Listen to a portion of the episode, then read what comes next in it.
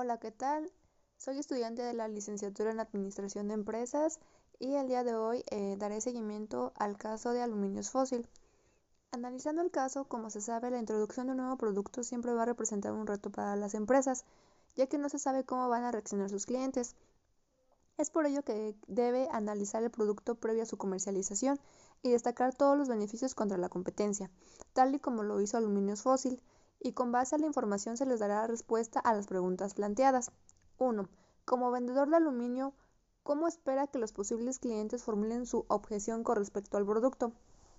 Eh, mi punto de vista es que su objeción se basaría en que ellos solo se dedican a la comercialización de productos alimenticios y que ellos solo se encargan de tener calidad en sus productos y que por cuestiones de empaquetado tienen convenio con otra empresa, la cual les ofrece un empaquetado barato y que es funcional pero para, que los, pero para los clientes no lo es tanto, porque suelen romperse las hojas y por ende el cliente pensaría que no es un producto 100% confiable. Pero al ser un producto que se lava previo a su utilización, los clientes tal vez no encuentran inconveniente. Lo que sí afectaría sería la merma, que aunque no suele ser mucha, sí afecta y genera un costo. Esto respaldaría en cierta forma que los clientes no se interesen por el nuevo producto de aluminio fósil. Eh, ¿Qué objeciones es probable que formulen los posibles clientes que en realidad sean objeciones al precio, pero no se manifiestan como tales aparentemente?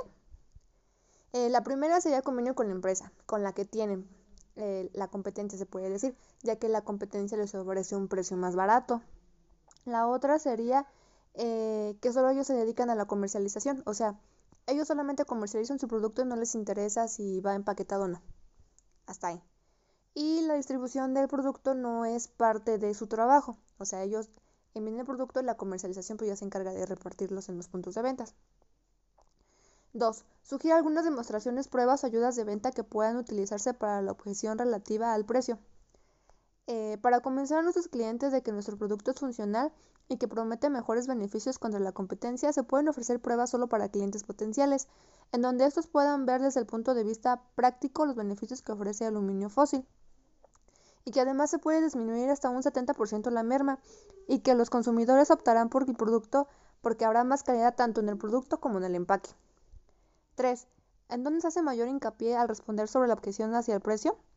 Se debe basar en los beneficios que ofrece la empresa sobre la competencia y que el precio relativamente no es tan inconveniente porque las mermas y la calidad son parte primordial en una empresa, tal y como se hace mención, hablar sobre la investigación que se hizo y hablar sobre ello y teniendo bases sólidas para que nuestro producto eh, se considere como la mejor opción.